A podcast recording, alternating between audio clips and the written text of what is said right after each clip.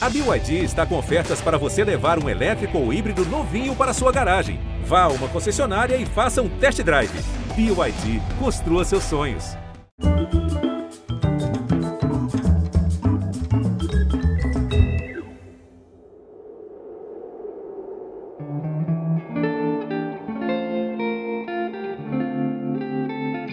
Depois de um ano e meio de respectivo isolamento, volto para a rua pelo melhor motivo. Vou encontrar ela. Encontrar lá Sol, Mi, Ré, Dó, Fá.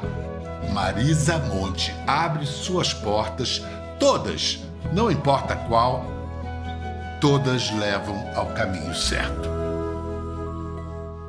Bom, vou tirar a máscara para dizer que era isso, era essa vida até aquele início de 2020, naquele tempo remoto pré-pandemia.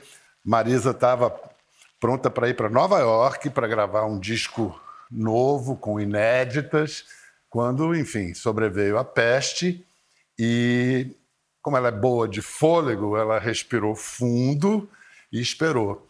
Esperou, esperou a hora de poder fazer o disco que ela queria guardadas as proporções, esse programa também teve que se isolar. Então, estou achando meio inédito, assim, depois de um ano e meio de conversas mediadas ali pelas janelas, pela tecnologia, a gente vai abrir uma sessão e fazer uma experiência presencial com Marisa Monte, com todos os cuidados, essa distância, né, Marisa? Sim, muito teste, equipe toda mascarada, mas estamos aí e com todos os cuidados. Mas faz todo sentido voltar ao que se chama de presencial com a Marisa, porque além dela ser uma das maiores cantoras e compositoras do Brasil de sempre, o novo disco dela trouxe algo que é muito necessário.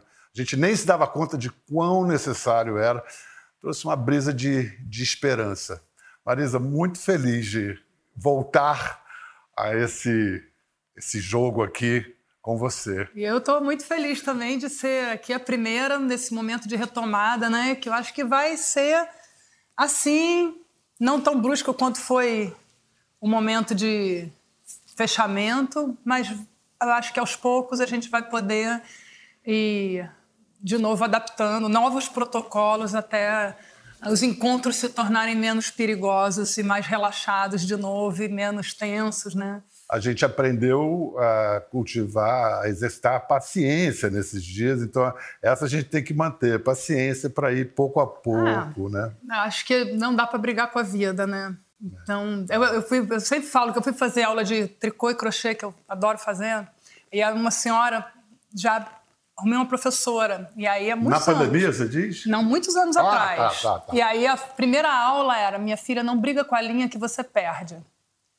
E eu trago isso para a vida. Quando dá um nó, você tem que desenrolar devagarzinho, se puxar tudo, arrebenta o fio, o nó não sai nunca mais. Para você, de certa maneira, foi um processo de, não sei, não de cura, mas de autocuidado fazer o disco? Foi, foi curativo, digamos assim?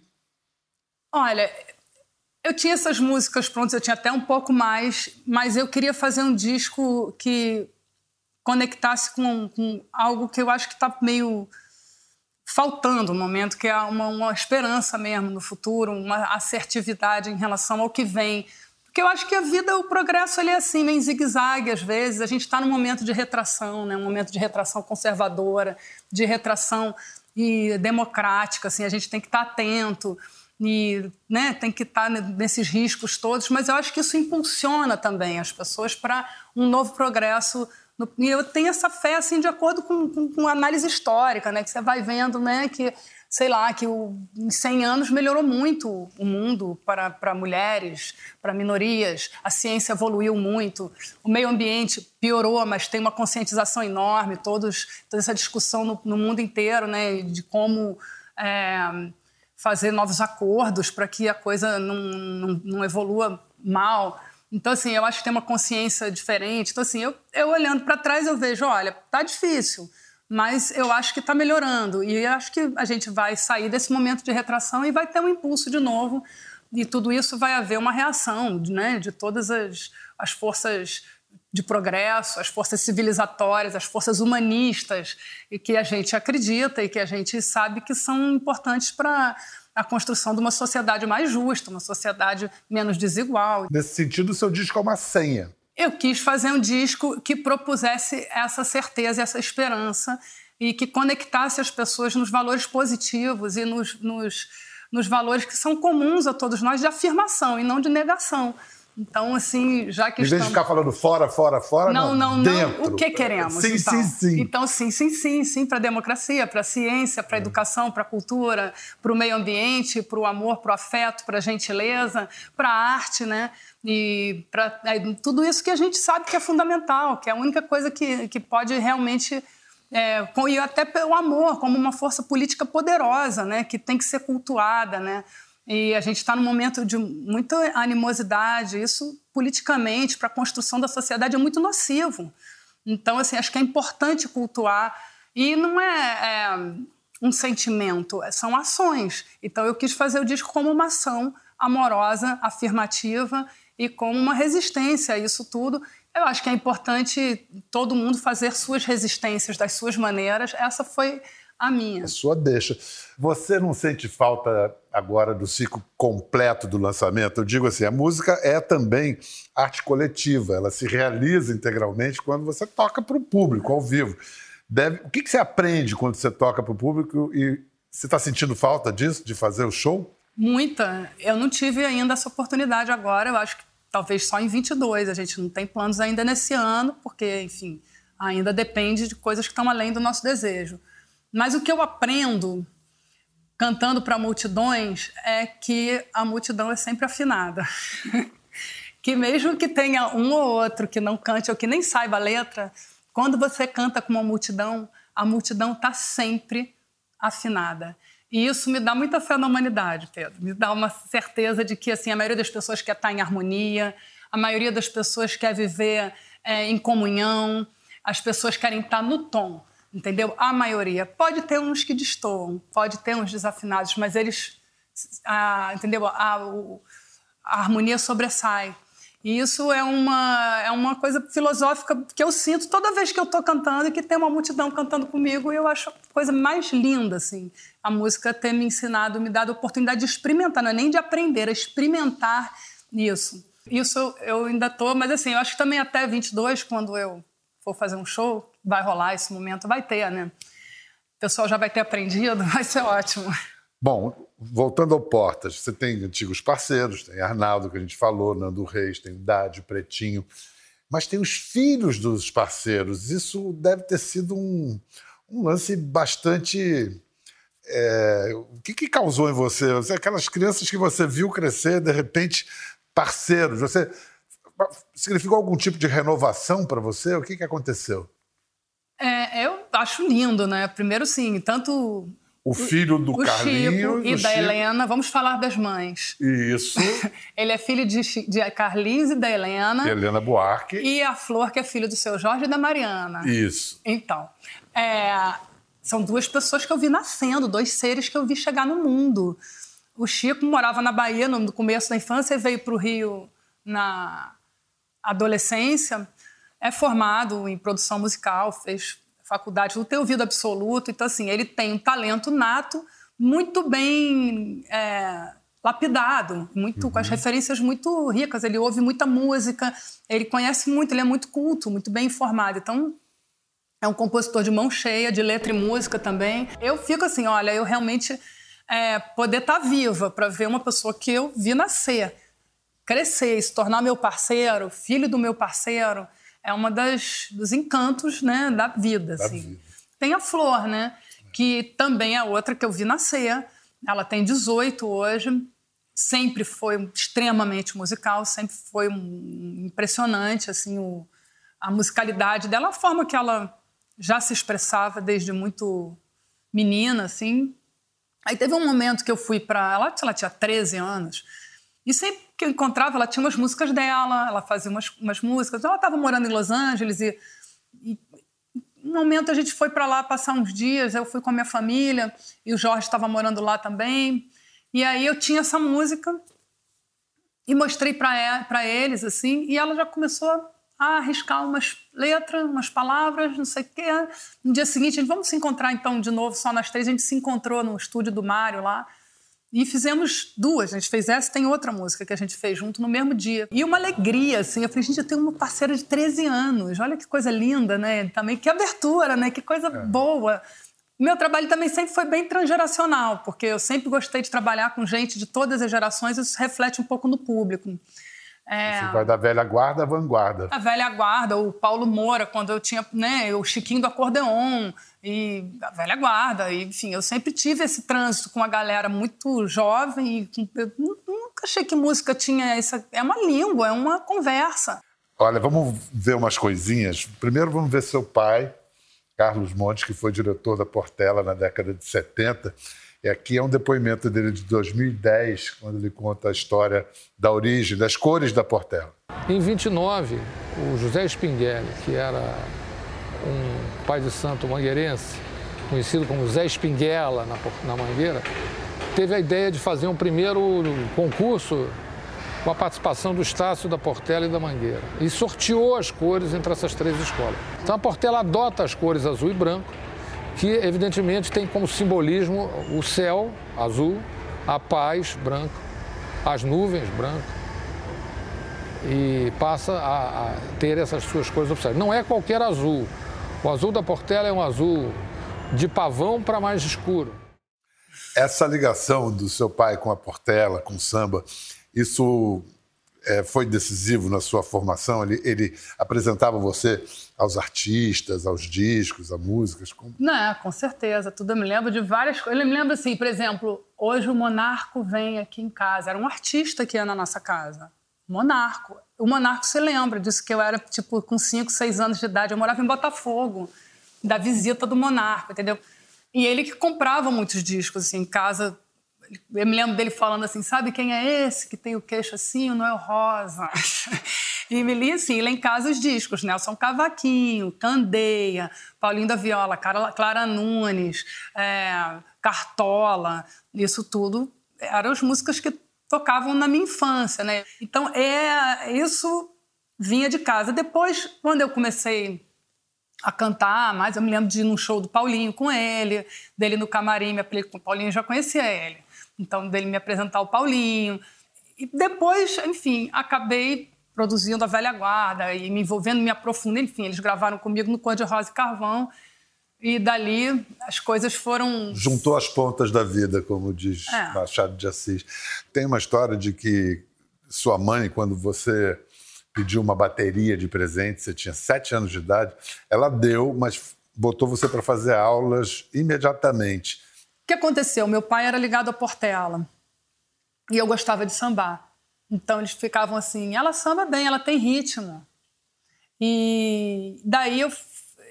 Minha irmã tinha aula de piano, eu ficava olhando a aula dela, a professora começou a me dar um pouquinho da aula de piano também, não sei o quê, mas eu falei: não, mas se eu tenho ritmo, vou estudar bateria. E aí foi ótimo, realmente ela ganhei uma bateria mirim, pequenininha assim, e tinha um professor que era maravilhoso, é, que tocava bandolim. E aí ele vinha com bandolim e ele tocava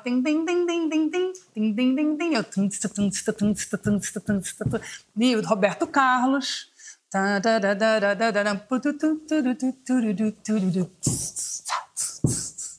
eu tocava com os discos dele então assim é isso olha era numa casa que eu morei até os nove, então de fato eu tinha uns oito, nove anos. Depois troquei por uma bateria semi-profissional, ainda toquei mais um tempo.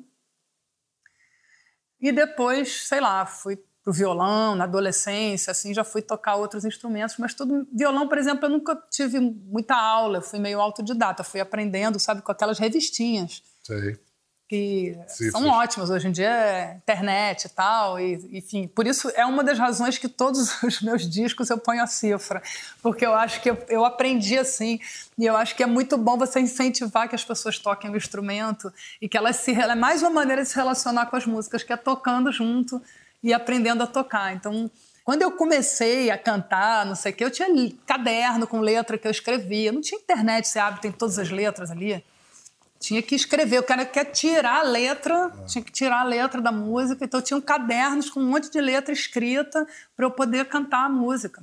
E cantava junto com os discos, né? Então, eu acho que o canto, a Maria Callas dizia isso, canto é imitação.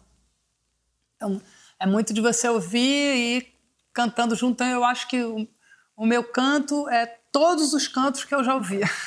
Da sua estreia no Jazz Mania, eu me lembro, o Nelsinho, o Nelson Mota, o mito da MPB ali, né, pensando a sua carreira com você. Mas olha o que ele diz sobre quem você queria ser quando crescesse. Início da carreira dela, nesse iníciozinho, quando estava fazendo o primeiro disco, a Marisa queria, porque queria encontrar a Betânia. A grande admiração da Marisa pela Betânia era como a Betânia levava a vida e a carreira dela.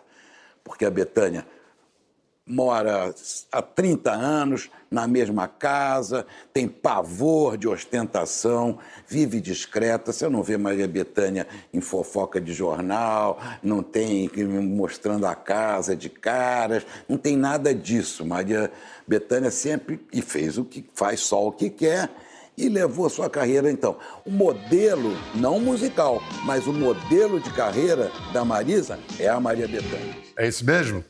Ela é o máximo, né? Mas a Porra. Betânia é aquela devoção à arte, né? Então é uma coisa que.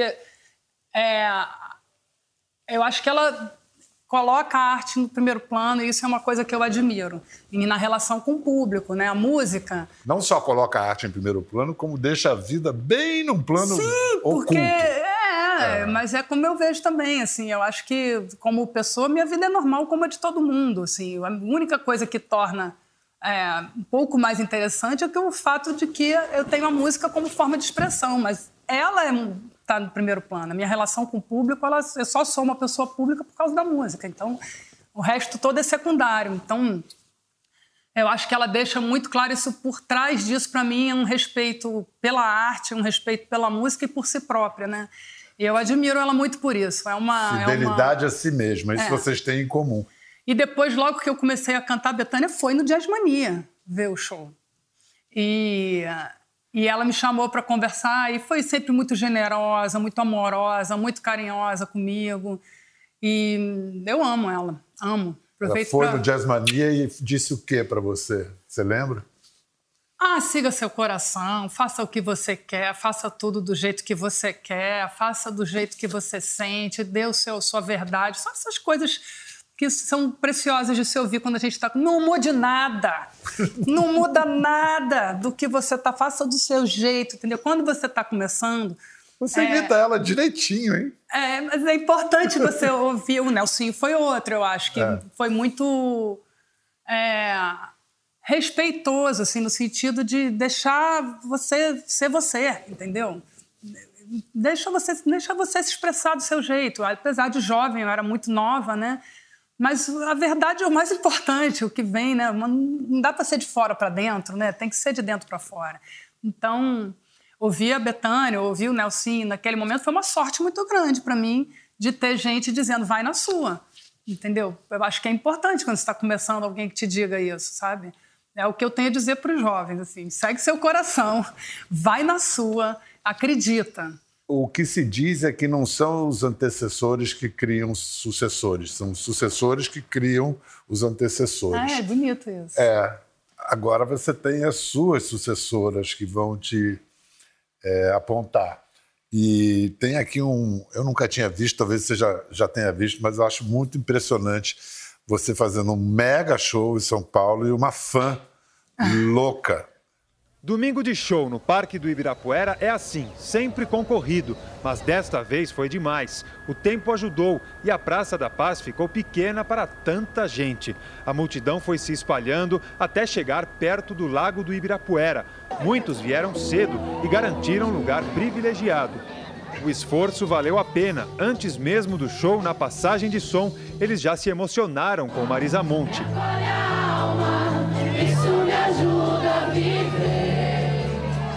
Mas ninguém vibrou tanto como a estudante Maíra, de 14 anos. Ela chamou a atenção e acabou ganhando o ingresso para a ala dos convidados, mais perto ainda do palco.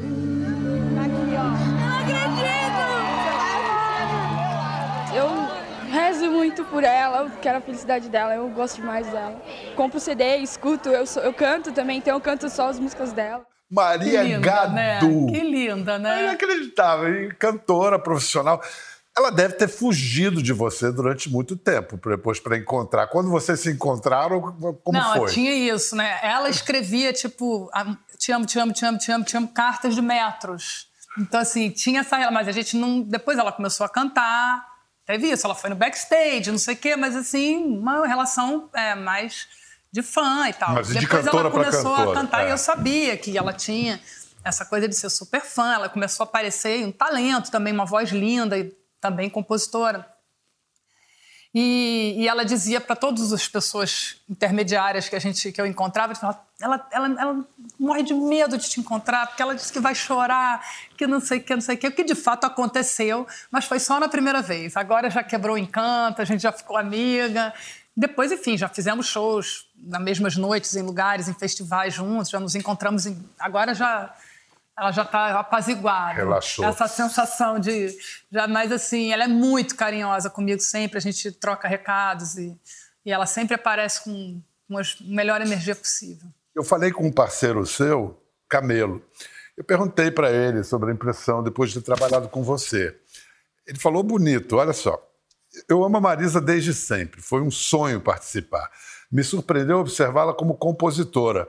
Acho que eu já sabia, mas nunca tinha caído a ficha que naquelas músicas todas famosas da carreira dela, quase todas têm a mão dela na composição. A julgar pelas parcerias que fez comigo, a presença dela é tudo na composição. Ela tem mesmo uma mão incrível que acho que vem de uma sensibilidade especial. Como se o canto, que inebria e conduz todo o resto pela beleza, fosse só a ponta do iceberg. É, é, a, a cantora é só a ponta do iceberg da compositora? Eu acho que são complementares, né? É, ele, primeiro, muito generoso e um compositor muito fértil, né? Ele compõe muito, músicas lindas, assim. Ele é um grande arranjador, um grande músico e um amor de pessoa. Né? Você- Agora, não sei, porque eu acho que realmente eu comecei público, assim, o grande público me conheceu primeiro Cantora. através da voz É. primeiro disco eu não tinha muito contato com a produção contemporânea, eu até compunha umas coisinhas ali comigo mesma, mas eu não achava que era fundamental eu mostrar, é, me mostrar como compositora, né? Então, eu- aquele primeiro disco é um disco ao vivo que eu gravei as coisas que eu cantava, né, nos shows que eu fazia. E, e a partir do segundo, que é o mais, né, que eu fiz já com arte e tudo, eu tinha certeza que eu tinha que encontrar minha turma, tinha que começar a compor, encontrar quem poderia né, estar comigo e fortalecer o meu discurso, me acompanhar pela vida fora e tal. E aí fui em busca de Arnaldo, que eu era super fã, e dos Titãs, né? E aí já começam a surgir músicas minhas a partir do segundo disco. E esse, isso foi crescendo, é, no, sei lá, no, no Cor-de-Rosa, e depois foi indo além do meu trabalho co- como cantora, porque eu comecei a compor para outras pessoas. E comecei a cantar. Né? Hoje em dia, muita gente gravou música minha. Então. É, É, os, os próprios parceiros seus, o, o Carlinhos e o Arnaldo, É. e, e os tribalistas, né? Que, cara, como formou bonito, né? Como deu, deu essa liga. É, e uma coisa tão assim, que a gente é tão diferente e como a gente se harmoniza tão bem, né? O Carlinhos tem a melhor definição para mim. O- Um jornalista uma vez perguntou assim: se fosse um time de futebol, quem jogaria em que posição dos tribalistas? Ele falou: tribalistas é um jogador de futebol com três pernas. Perfeito! Mas eu acho que os três são compositores de letra e música, os três tocam e compõem, né, e fazem. Não é assim, tem um que é letrista e o outro é só compositor. A gente faz tudo junto mesmo, e nas funções são semelhantes e complementares. E a gente é muito diferente, né? Um baiano, um paulista, uma carioca. Então, isso também acho que deu uma soma, que deu uma coisa muito Brasileira. brasileira, muito. E muito internacional. Muito. Muito, com um apelo internacional que tem em toda a sua obra. Eu conversando com outro grande parceiro seu, que amigos em comum, é o Arthur Lindsay. Ele disse que ele falou da importância assim seminal na construção desse seu estilo do soul dos anos 70, de Hildon, Cassiano, Tim Maia. e Roberto. Parece simples olhando assim, mas não é. Você não está cantando com Roberto Carlos, você está.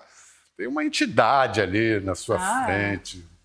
É. Não, e o Roberto, assim, na minha infância, né, era aquelas músicas, o Portão, assim, era uma coisa. Né? Você tinha foto dele no seu quarto, né? Tinha foto dele no meu quarto, tinha foto dele na casa inteira, porque a gente as babás amavam ele, sabe? Assim, era uma coisa, passavam roupa, a gente ficava com elas ali e ouvindo, né? Roberto, né? Anos 70. E ele tem uma qualidade como cantor que eu acho admirável, que é essa clareza. Você ouve uma música o Roberto cantando de primeira, você. Porque tem isso, às vezes a pessoa canta bem, é afinada e tudo, você não entende nada do que ela está cantando. Não tem isso. Tem. Mas é que para isso você que, tem assim, que entender o que está contando. Isso. isso eu acho João que ele Gilberto, tem uma né? consciência né? da palavra, uma consciência da mensagem, até talvez na maneira dele escolher as músicas é, que ele se apropria. Muito rigoroso, é. é. Que ele tem essa clareza que é uma coisa que, que é admirável, né? Que acho que faz dele, um, claro, afinação também, tudo, mas o grande cantor que ele é, essa propriedade que ele tem ao, ao articular as palavras, né? Ao cantar, né?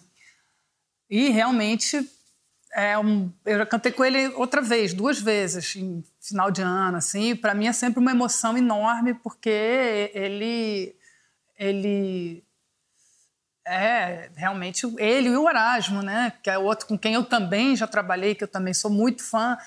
Parceria, fizeram um né? cancioneiro né? incrível, né? Uma grandeza assim inquestionável, né? A obra deles toda. E realmente nos anos 70 eles eram mais soul, os dois. Dos, dos 60 para os 70, o Roberto está bem marcado com um, um, um, som soul. Aí volta ao que o Arthur falou, né? Assim, Roberto, Tim Maia e o Hildon, Cassiano também geniais. É, como, como, isso, isso formou você? Eu sempre, o Tim, né? O Cassiano, o primeiro disco que eu tive foi um compacto do, do Primavera do Tim Maia, que era Cassiano, né? A gente tinha aqueles discos de historinha, aquela vitrolinha, que, né, criança, não sei o quê. E, e, o primeiro disco de música mesmo era aquilo, assim. E era um compacto com Primavera. Eu nem sabia quem era o Tim Maia, mas eu ouvia o Tim Maia. Então, assim, eu sempre cantei músicas do Tim, todos os meus shows, desde a adolescência. Você e... libertou gente para cantar Tim. Assim, quando você grava Chocolate, é meio, ó, tá liberado. É, porque o Tim, ele era, tinha um preconceito, assim, tinha, quanto ao Tim. Era tinha. uma coisa meio assim, é. meio, ah, eu fui no show do Tim, mas Tim, sabe? Eu é. nunca compactuei com isso, eu sempre achei o Tim gigante. Então, eu não sei, eu nunca senti isso, mas eu para mim era natural, Tim, sempre fui fã dele pra caramba e sempre cantei, cantava uma música chamada a festa, que até nem é muito conhecida. Essa tá legal, essa festa tá legal, todo mundo pega dame e vem dançar. Não sei, não é uma música Eu cantava música isso nos meus shows. De dança, de. de... É, é, é, tinha uma onda meio disco é. também, né? E aí, quando eu, de fato, chocolate, eu já cantava nos meus shows. Quando eu gravei o chocolate, o Tim acho que pegou meu telefone com o Nelson e começou a me ligar. E aí ligava fofo. O Marisa Monte? Marisa Monte, só chamava todo mundo pelo é. nome e sobrenome é. para agradecer. Um fofo, dizer que estava feliz, que, que tinha gostado. E, e eu fiquei e falou para mim: procure o Cassiano. Procure o Cassiano, Marisa Monte. A vida me separou dele. Mas procure o Cassiano. De fato, eu fui procurar o Cassiano, tanto que eu gravei num disco do Cassiano, com o Cassiano, pouco depois e os discos do Cassiano, quando eu assinei contrato com, com a EMAI na época, a primeira coisa que eu fiz foi ir no arquivo da EMAI e dar uma pesquisada lá em coisas que estavam fora de catálogo. E peguei os álbuns do Cassiano, que tinham lá na época, né? Danada você também, já foi e, na ah, mina, direto, né? fui no, no, Era ficha de papel, é. assim, eu tirava assim, Clementina, pode fazer uma cópia desse pra mim? É tipo assim, Cassiano, faz uma cópia desse pra mim, é por ordem alfabética. Os caras me mandaram um monte de fita cassete com um monte de coisa que na época tava fora de catálogo. Primeira coisa. Caramba. E era a gravadora mais antiga do Brasil. Então, assim, eles têm. Hoje em dia é, já não existe mais a EMI, né? Mas eles tinham registros do, do começo do século. A sua arqueologia foi fundamental. Então, assim, E aí peguei os discos do Cassiano, comecei a conhecer, não sei o quê. E o Tim ficou meu amigo muitos anos, até, até, a, até a morte dele. A gente, eu ia na casa dele, eu visitava. A gente nunca trabalhou junto, mas a gente, eu visitava ele, a gente falava no telefone, eu passava tardes com ele. A gente tocava piano lá na casa dele, a gente cantava junto. Ele me ligava, convidava, falou: vai para o meu aniversário, Marisa Monte, vai ter lá no, no, na rua Vitória Régia, na Fonte da Saudade, vai ter uma, uma festa, não sei o quê, meu aniversário. Tá, ah, beleza, Tim, não sei o quê. Aí, no dia seguinte, eu não fui, não deu para isso, lá o que aconteceu, pô, não fui no aniversário do Tim. Aí no outro dia ligava, Tim, desculpa, cara, não podia, não sei o quê. Como é que foi a festa? Ele falou, ah, foi legal, quer dizer, eu também não fui. Dali, Tim! Mas ele sempre foi um amor comigo e me ligava. E depois eu cantei Não, é, não Quero Dinheiro, que era uma música também de um disco dele meio perdida e que foi um hit no show. Para você, pessoalmente, qual foi o maior aprendizado nessa fase da pandemia? É, eu acho de conseguir reinventar com o que se apresentou né, e, e, e seguir. É, de transformar, de lidar com as dificuldades com criatividade, né? Então, como que a gente pode inventar uma maneira diferente? E eu, pelo menos assim, eu eu acho que foi uma experiência bastante interessante também trabalhar, por exemplo, é o disco que eu fiz com mais colaborações internacionais sem sair do Rio de Janeiro. Eu tive gente trabalhando em Lisboa, Madrid, Barcelona, Nova York, Seattle, Los Angeles e eu do Rio. Tinha dias que a gente tinha sessão com Lisboa de manhã, gravando uma orquestra, e de noite com um, um engenheiro de som que estava mixando em Los Angeles. A gente era uma nave aqui comandando missões em partes do mundo, tudo tranquilo. E assim, não tivemos também, com todo cuidado, com tudo, não tive nenhuma infecção durante o processo todo do disco. Ninguém ficou doente, ninguém. E com, com a família, com os filhos, como é que pandemia é, mexeu nessas relações? Eu posso dizer que a família virou um núcleo um pouco mais fechado em casa mesmo. Então, assim, eu, meus filhos. Uma e... convivência muito mais intensa e íntima, né? Sim, muito é. mais intensa. Isso para mim foi um privilégio, porque realmente eu viajo muito, eu trabalho muito fora de casa e poder estar tá disponível ali para a relação com eles, é, familiar, é, mas de uma forma né, integral é uma coisa que foi única na minha vida. Então, é, eu acho que teve um grande aprendizado para todos. Acho que foi um momento de, de, bom, de grande crescimento para todos nós, sabe? Encantado com a conversa. Muito obrigado, Marisa. Muito obrigada Muitíssimo também. Obrigado. Fico muito feliz de poder aqui é. com essa equipe toda é. participar desse momento de volta que seja um primeiro momento é, de muitos que virão é para você e em breve também para o nosso público, para nossa para plateias, para todo mundo que a gente possa se encontrar, é, se abraçar e estar tá junto de novo. É, Ao de... som das canções de portas, sim. que vai abrindo essas portas para gente. Espero que sim. Espero em é. breve poder estar tá junto com o público também cantando e ouvindo essas multidões cantando junto. Afinados. Afinadíssimos. Ficou curioso para ver as imagens do programa? É só entrar na página do Conversa no Globoplay. Tá tudo lá. Até a próxima!